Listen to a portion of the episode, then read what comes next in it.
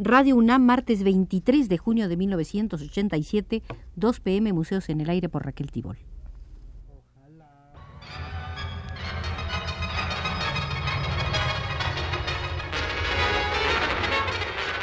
Radio UNAM presenta Museos en el Aire. Un programa a cargo de Raquel Tibol, quien queda con ustedes. Séptima visita, séptima visita al Museo de Tadeusz Kantor, uno de los artistas más avanzados de nuestro tiempo, quien ha sabido romper los límites entre las diversas artes.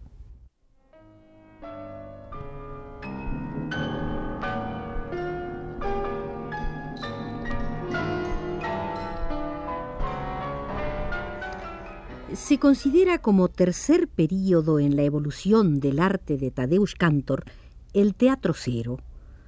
Cuando ha alcanzado los límites de lo informal, Tadeusz Kantor se abre camino en el vacío, se esfuerza por destruir todos los valores consagrados y se empeña en encontrar los valores que están por debajo de la línea de la vida, las manifestaciones de la vida vegetativa y depresiva. El cero es al mismo tiempo biológico y psicológico. En teatro crea el loco y la monja, aparentemente lo contrario del vacío, una acumulación de sillas, una encima de otras y articuladas en una absurda máquina de destrucción que no deja a los actores más que un estrecho pasillo de juego, un margen mínimo de vida. La acción resulta eliminada, el actor desarmado, condenado a un juego forzado, el texto dramático desintegrado. Solo se construye el vacío con esta máquina completamente inventada, la fascinación del objeto. Una simple silla se transforma en una presencia tan concreta y peligrosa como inútil. Es una máquina que no tiene motor. El cuarto período en la obra de Tadeusz Kantor es de 1962, el teatro Happening. Oficialmente el primer Happening fue realizado por el norteamericano Karpov en 1959.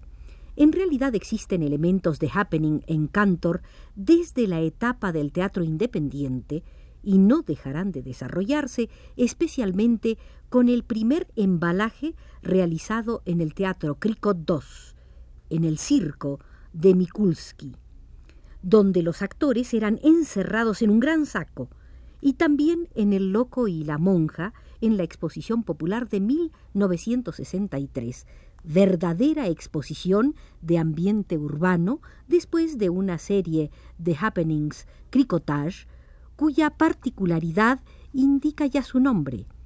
Happenings, retorno a la vida, integración del objeto manipulado y perteneciente al grado inferior, desprovisto de cualquier halo de pragmatismo y de significados accesorios.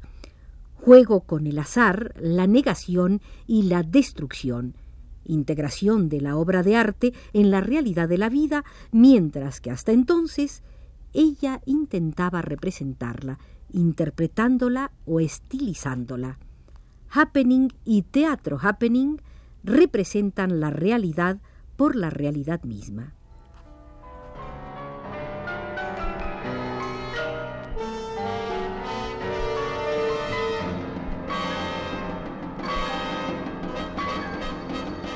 En teatro en 1968, Cantor crea La gallina acuática de Mickiewicz.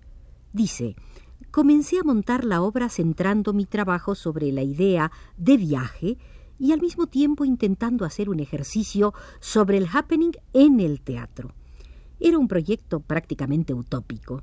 Happening y teatro son cosas opuestas en el tiempo y en el espacio. El happening es único, irrepetible, es un acontecimiento en la calle, una catástrofe. He tratado, dijo, de utilizar el método del happening y, en mi opinión, dentro de mi concepción, solo se podía actuar la gallina acuática más que una vez. Finalmente, evidentemente, se pueden dar varias representaciones de la obra, pero cada vez hay que dar a los actores nuevos impulsos. Digamos que puede representarse cinco veces y que a continuación hay que detenerse. La quinta etapa de Tadeusz Cantor corresponde al teatro imposible o las graciosas y las monas.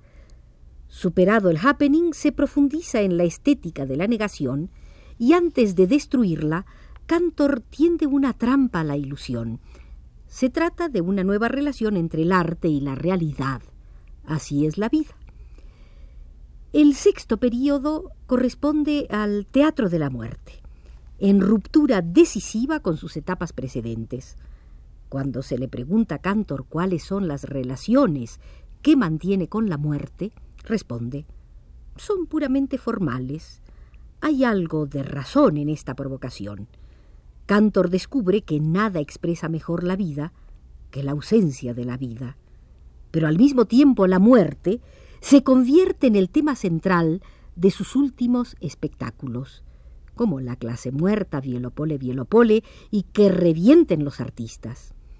Y junto a ella, el paso del tiempo, la imagen del recuerdo, la vida que ha huido, la muerte y la vida en una extraña compenetración de la que nace la permanente oposición que se encuentra en la base del arte de Cantor, entre la fascinación y la repulsión, contradicción que sólo el humor puede sublimar o simplemente, una vez más, permite que se asuma más allá de lo trágico.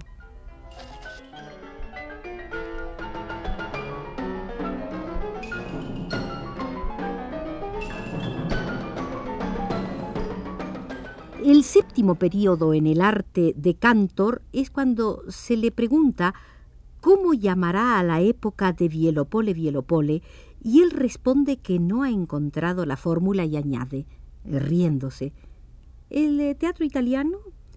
No hay en esta fase un manifiesto único y definitivo como en el teatro de la muerte, pero sí una serie de textos a la vez opuestos, complementarios, paralelos, realidad, ficción, reproducción, repetición ritual, eternidad, vacío, espiritualismo, ventana, cámara, soldados y muertos, espectadores civiles, memoria, verdad. Tadeusz Cantor visitó en Milán la exposición Adolfo Appia cuando estaba en plena preparación de Vielopole Vielopole.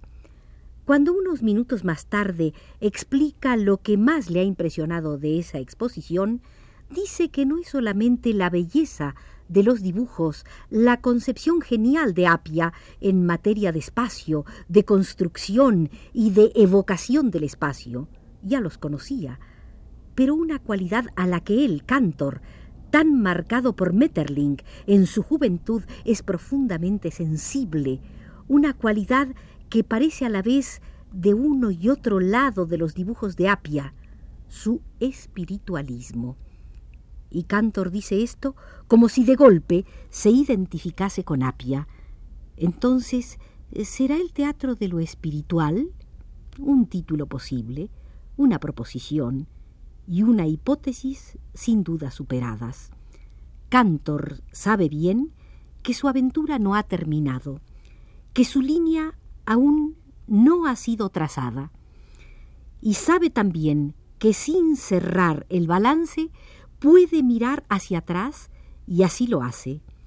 Antes de que los recuerdos y la imagen de esta escena desaparezcan para siempre, antes de que este pobre Pierrot se aleje para no volver, dice, quiero expresar algo que quizás podrá definir de la manera más profunda y sencilla mi aproximación al teatro, aunque en el curso de los diferentes periodos se han sucedido las distintas etapas y detenciones de mi camino, dice, he escrito sobre piedras milenarias el nombre de los lugares.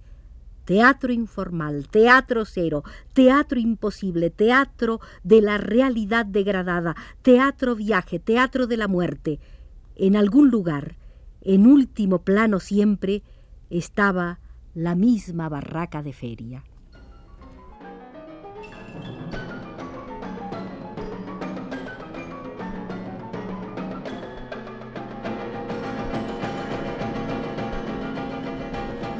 Todos los nombres que hemos enunciado intentan solamente protegerla, decía Tadeusz Cantor de la barraca de feria, de la estabilización oficial y académica. En el fondo, eran como los títulos de los largos capítulos en los que salía vencedor de los peligros en esta vía que conduce siempre a lo desconocido y a lo imposible.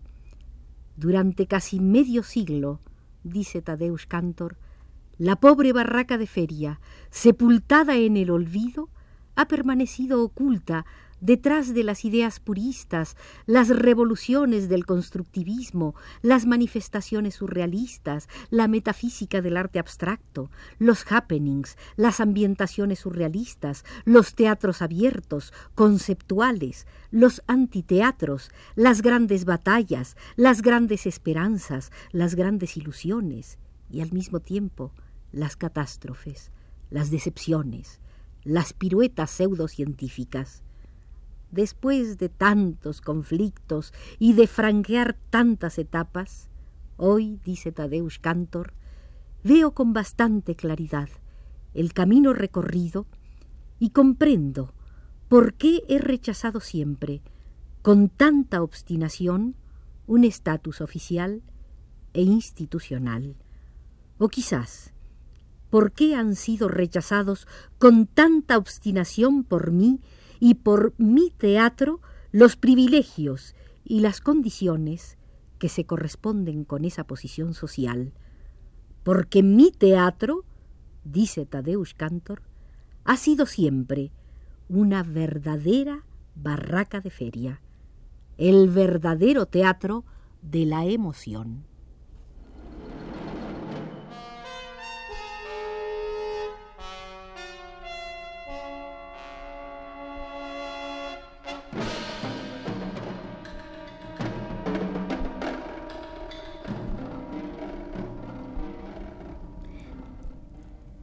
Que en ningún otro teatro, como en el Cricot II, la revolución de sus numerosos años pesa tanto en su trabajo sucesivo, incluso con la distancia del tiempo, y deja sentir sus marcas en los resultados de la madurez.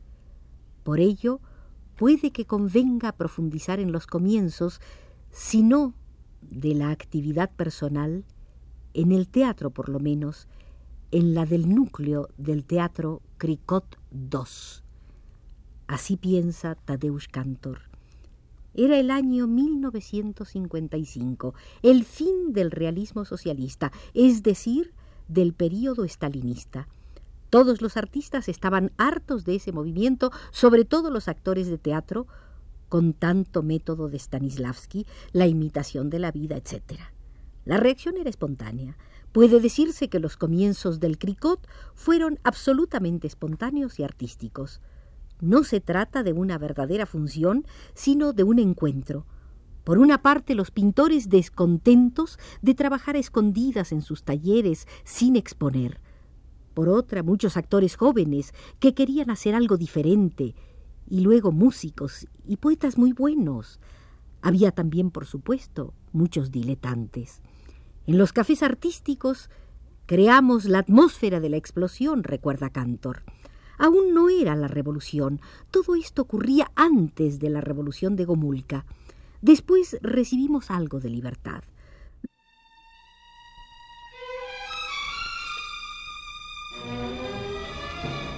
Terminamos la séptima visita al Museo de Tadeusz Cantor. Nos condujo desde los controles Arturo Garro.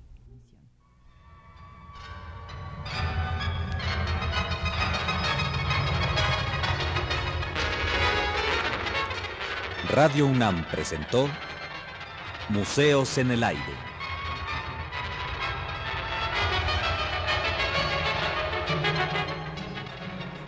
Un programa de Raquel Tibol.